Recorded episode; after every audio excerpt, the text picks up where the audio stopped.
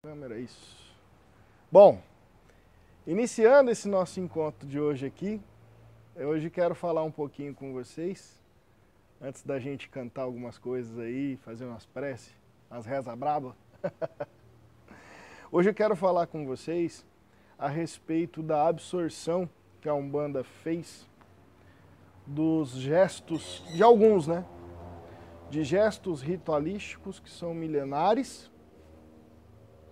mas que hoje fazem, foram, foram, foram trazidos para o Brasil por essas diversas culturas que, que formaram o nosso, o nosso povo e hoje fazem parte da estrutura religiosa da Umbanda. Existem casas umbandistas que são mais rigorosas com os gestos ritualísticos, trazem números, outras mais livres, com pouquíssimos. Fato é que toda casa de Umbanda, né, todo terreiro, tem um conjunto de, de gestos rito-litúrgicos que visam é, realizar um movimento ou preparar o médium, o adepto, o consulente, seja quem for, preparar o corpo para absorção ou para interpretação ou para compreensão das energias que estão ali sendo emanadas sobre ele. Poderíamos estudar cada gesto ritualístico à luz do esoterismo, né, das movimentações do chakra, à luz da, das movimentações da, da, da nossa colocação ou da imposição da gente diante de determinados pontos, seja no terreiro ou no meio ambiente. Mas um fato é que, que estar vivo né, compreende um conjunto de, de gestos. Se eu faço um gesto com força, eu movimento uma força X. Se eu faço um gesto devocional, eu, eu movimento uma força Y. E esses movimentos são oriundos dos meus registros pessoais, né? De outras vidas, são registros da minha infância, falando dessa encarnação, mas todos os gestos compreendem uma movimentação a partir do processo biológico de que ele é um gasto energético. E aí a gente vai avaliar se esses, se esses gestos eles são, absor eles são absorvedores de energia, são repulsores de energia, são devocionais, né? E lá na frente, não sei se, se vai dar tempo, né? Esse encontro aqui ele é mais curtinho, só para a gente começar mesmo dia. Mas lá na frente existe um mister gigante a ser analisado sob o aspecto da Umbanda, dos gestos ritualísticos trazidos pelas entidades, né? Por que o preto velho se curva, por que a criança senta, por que o caboclo fica em pé, por que, que o Exu transita nessas faixas, por que, Pombogira sempre traz posições mais é, sinuosas ou sensuais e por aí vai. Então, tudo isso, antes de chegar dentro do terreiro, é, é interessante nós fazermos uma análise estruturada, histórica, para a gente compreender que o gesto ritualístico ele tem sua relevância, né? tem sua relevância e você que é adepto, que vai ver isso aqui depois, vai, vai poder questionar o seu, o seu dirigente espiritual acerca dos principais gestos ritualísticos em todos os sentidos, porque senão você vira robô, né? Ah, não, tem que bater cabeça porque bate cabeça. Não, tem que saudar Exu porque tem que saudar Exu porque Exu é maioral. Tem que... Não, não, não, não podemos ser tão simplistas quando a gente quer explicar as coisas de dentro da nossa casa. Um livro muito bacana que eu quero indicar aqui para vocês hoje é um dos maiores pesquisadores de bruxaria, de catimbó, de jurema, de pagelança que existe no país. Um cara chamado, já morreu, né, obviamente, chamado Luiz Câmara Cascudo. E eu tenho um livro dele aqui, que eu peguei até para fazer umas anotações para hoje, chamado Superstição no Brasil. Olha só. Dá para ver aí? Superstição no Brasil. Rato de sebo, né, pessoal? Isso aqui você não acha para comprar em qualquer livraria. Esse livro aqui faz uma análise histórica de vários costumes de, é, religiosos e supersticiosos, supersticiosos do povo brasileiro ao longo da história, desde a colonização, algumas coisas da origem europeia, outras da origem indígena que a gente tem. Livro sensacional de pesquisa, né? Só essa foto dele eu acho maravilhosa. Olha isso aqui. Muito bom esse livro aqui. E aqui nesse livro mesmo, né, ele faz a, a análise de alguns gestos é, rito-litúrgicos que fizeram parte da construção do povo brasileiro e que estão hoje dentro das umbandas mais do que a gente imagina. Né? Vou começar com um gesto rito-litúrgico aqui com vocês, de prece, né? gesto de oração, gesto devocional, é... que os antigos europeus acreditavam que ao se sentar, colocando o pé direito sobre o esquerdo e abrindo os braços, a, a, você era mais propenso a ter a graça recebida. Esse é um dos primeiros gestos ritualísticos que a gente pode comentar, né? Essa coisa de colocar o pé em, direito em cima do esquerdo, naturalmente a gente sabe que é uma lembrança da, do, da crucificação, né? Do Nazareno. E já era ali utilizado como gesto rito litúrgico nas orações de súplica pelos antigos europeus, pelos antigos cristãos, né, os antigos católicos, aliás. Então, é uma, uma das... E na magia, na magia, na, na bruxaria europeia, olha só, gente, na bruxaria europeia, quando queria se conquistar uma paixão, segundo Luiz Câmara Cascudo, na bruxaria europeia se colocava o pé direito em cima do esquerdo. Eu vou falar aqui, vocês fazem se quiser, viu? Pelo amor de Deus. Não estou ensinando nada. na bruxaria europeia, colocava-se o pé direito em cima do esquerdo, né? E dois dedos sobre o coração. Nas orações eróticas para conquistar pessoas, para conquistar alguém. Colocava-se dois dedos no coração fazia, se colocava o pé direito em cima do esquerdo e fazia uma prece ali, pedindo amor, pedindo namorado, pedindo marido, pedindo... Isso é um é gesto rito litúrgico, abre aspas, de... Assim como o braço aberto é a sublimação, né? Nesse sentido aqui, com a mão dentro, ele é o desejo, né? a confiança, a fé e o desejo terreno de que aquilo há de, de acontecer. Então, não é de um todo energeticamente impensado uma, uma, uma, um gesto rito litúrgico como esse. Eu estou falando de coisas de 1600, 1700, viu pessoal, que ele tem registros é, dos povos, das suas pesquisas aí, para falar isso para vocês. O... Os catimbozeiros, segundo Luiz Câmara, os catimbozeiros acreditavam que essa mesma prece Olha só a, a, a, ressignificação, né? a retificação de coisas que vêm dos, dos europeus. Catimbó, viu pessoal, ele é uma variação do dia, é um culto afro-indígena, né? mais indígena que afro, mas tem algumas simbolia, alguns simbolismos catimbó, né? Uma, simboliza cachimbo, catimbó é o cachimbo, ou, ou cá é cachimbo timbó é fumaça, tem umas coisas assim mas ele é uma variação onde já aparecem elementos católicos junto dos elementos indígenas, mais para frente elementos afro. É uma pré-umbanda, por assim dizer. E os catimbozeiros antigos acreditavam que a prece com o pé direito em cima do esquerdo e os braços abertos lembrava o pássaro, né? Tem, tem até um pássaro mítico que o, que o Luiz cita no, no livro, um pássaro mítico que inclusive está presente em muitos pontos na, na Umbanda, que é o, o pássaro Uirapuru, né? E aí rezaria-se de braços abertos, com o pé direito em cima do esquerdo, para você acender a força de Uirapuru, se elevar, ir aos céus. Não sei se vocês que já são mais das antigas aí, se vocês se lembrarem de gente que reza assim, coloca aqui nos comentários, viu?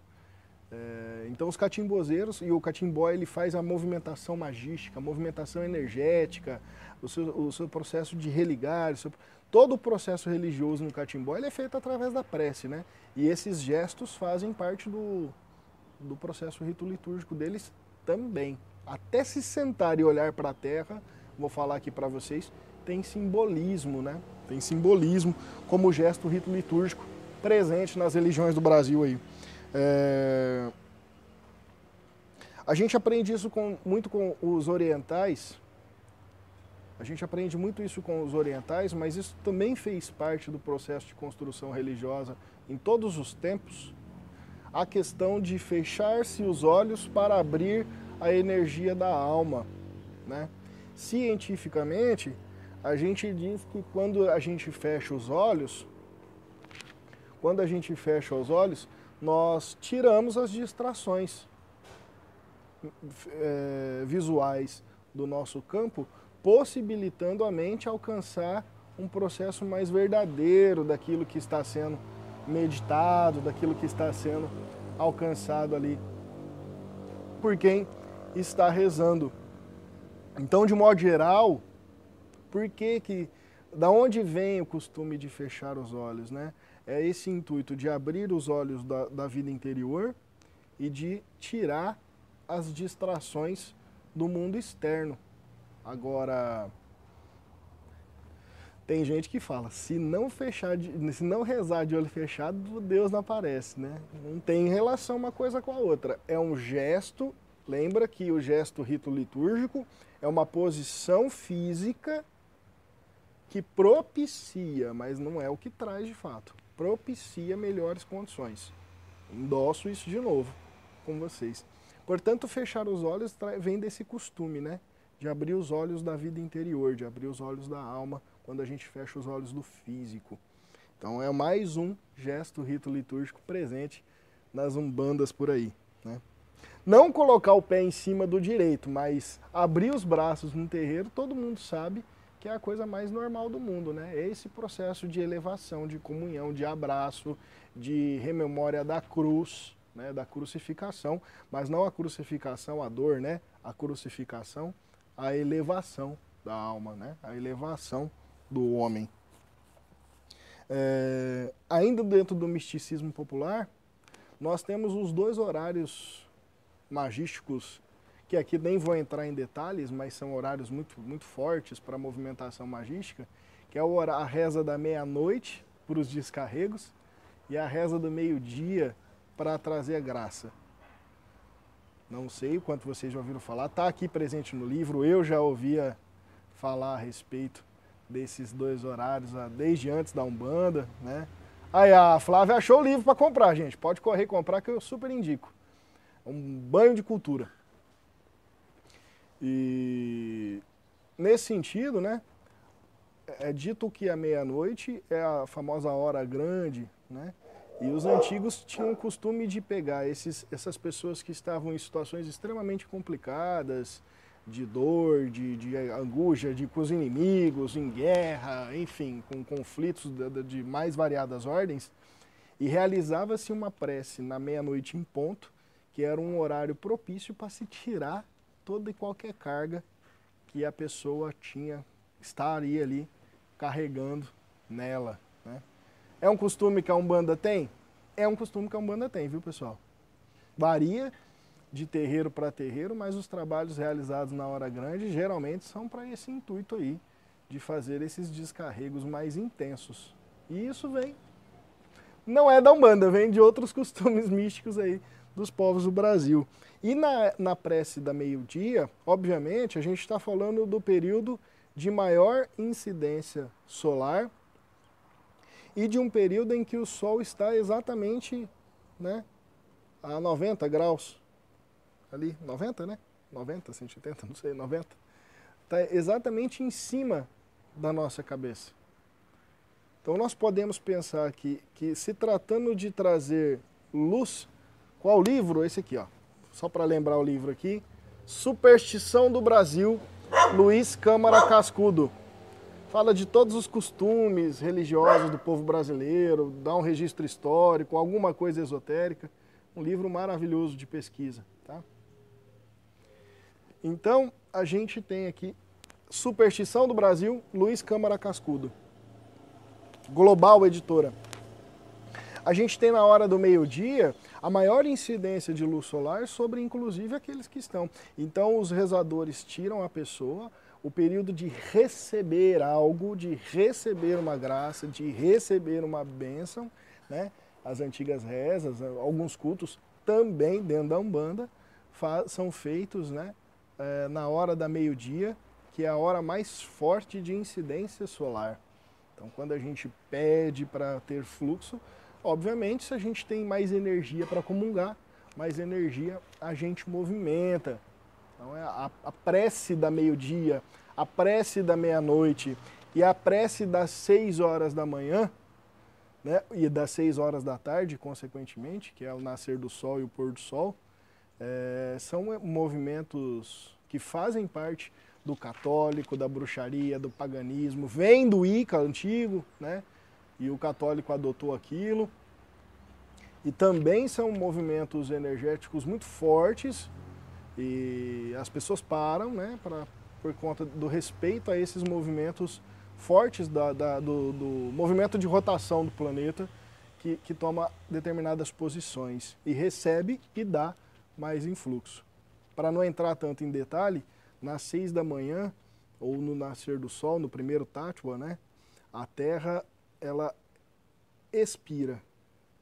Então ela se abre porque a natureza está dando energia. Ela se abre para receber a luz solar. Então todos os elementos vivos se abrem, emanam força, emanam vida, emanam axé. Né? E depois das seis horas eles tendem a se recolher. A se recolher energeticamente falando para receber ali as influências lunares. Né? Para receber as influências lunares que vão corrigir aspectos metabólicos, aspectos de movimentação intuitiva cósmica, sem dar tanto detalhe assim, mas é por aí que a gente tem. Então nós temos esses quatro horários, meio-dia, meia-noite, seis da manhã e seis da tarde, como horários místicos utilizados para fazer o seu movimento ali de prece, o seu movimento de devoção também. Outro movimento rito litúrgico, e Luiz Câmara Cascudo e outros autores que eu já li, né, é, Vivekananda, Paramahansa Yogananda, já li também, o Papu, Papus, né? Não sei como é que fala em francês, né? Que os eremitas do deserto, né, os pregadores itinerantes, eles tinham também, olha só que interessante, né? Eles tinham no deserto o costume de rezar olhando para o céu. Olhando para o céu era tão nublada a vista, era tão turva, era tão assustadora a vista plana dos eremitas, que segundo constam dos conhecimentos, olhar para o céu tirava eles, tirava eles daquela sintonia, daquela vibração. Saravá quem chega aí tirava eles daquela sintonia, daquela vibração árdua da vida do deserto. E esse costume foi para Umbanda também. Muitos terreiros, em muitos momentos, aí eu não estou falando nem da, nossa casa, né? de modo geral, né? tem o costume de suplicar, olhando para o alto, ou pedindo para o alto, ou trazendo a energia do alto. Né? Uma, um movimento forte que a gente tem, né? É os movimentos, os gestos de toque. Para todo mundo, quanto mais você aprende de religião, quanto mais você pratica religião, mais valia você dá ao toque. Em momentos de pandemia nem se fala, né? Em momentos de pandemia nem se fala. Mas uma conclusão que o Luiz tem, outros autores têm, na Umbanda a gente tem, né, é que nós transmutamos esse respeito de colocar o toque apenas nos momentos de saudação. Se vocês fizerem uma análise para quem já foi em terreiro, vai em terreiro, está se desenvolvendo em terreiro, um pássaro lindo aqui do meu lado. Saravá é, existe um respeito muito forte ao toque. porque entende-se que a pessoa no momento de comunhão com o sagrado, ela está recebendo muito influxo energético. Né? E nesse momento de recepção, as influências que a gente causa ao tocar o nosso irmão são muito grandes, porque nós também estamos sob influência. Então, o gesto de não tocar o irmão é, durante atos religiosos, e aí a gente vai fazer também uma analogia com a missa, né? A missa tem um momento de comunhão, não tem? Onde o pessoal se abraça e depois fica se abraçando? Pode se abraçar toda hora? Pode se pegar toda hora? Ou é cada um na sua? Toda religião tem um respeito muito grande pela questão do, do, do toque. Os yogis não cumprimentam assim, né? porque não, não respeitando a, a energia do outro, e por aí vai. Hoje, em momento de pandemia, você não cumprimenta e ainda tem que usar máscara. Piorou, né? Por quê? Respeito ao outro. Mas na religião, o não toque é um gesto ritualístico de respeito né, de respeito à influência que o outro está exercendo de comunhão com o seu sagrado ali também. Então, até isso tem uma explicação do ponto de vista litúrgico, do ponto de vista religioso. Tá? E um outra. O costume do Pai Nosso.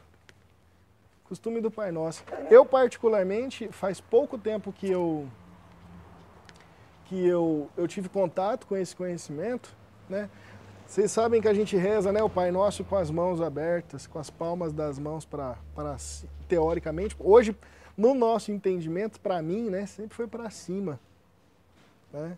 Agora, os autores que estudam esses gestos rito-litúrgicos, vocês acreditam nisso? Eu achei muito legal.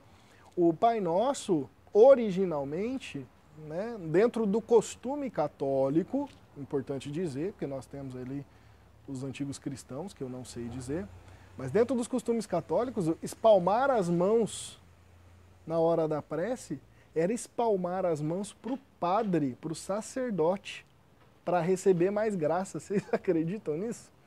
Ô povo interesseiro, né? Então esse costume católico de espalmar as mãos é uma perspectiva de, de espalmar as mãos não para o sagrado, era para o sacerdote, que é o representante do sagrado, a fim de que você pudesse receber mais energia, você pudesse receber a sua graça, pudesse receber a sua bênção. Né?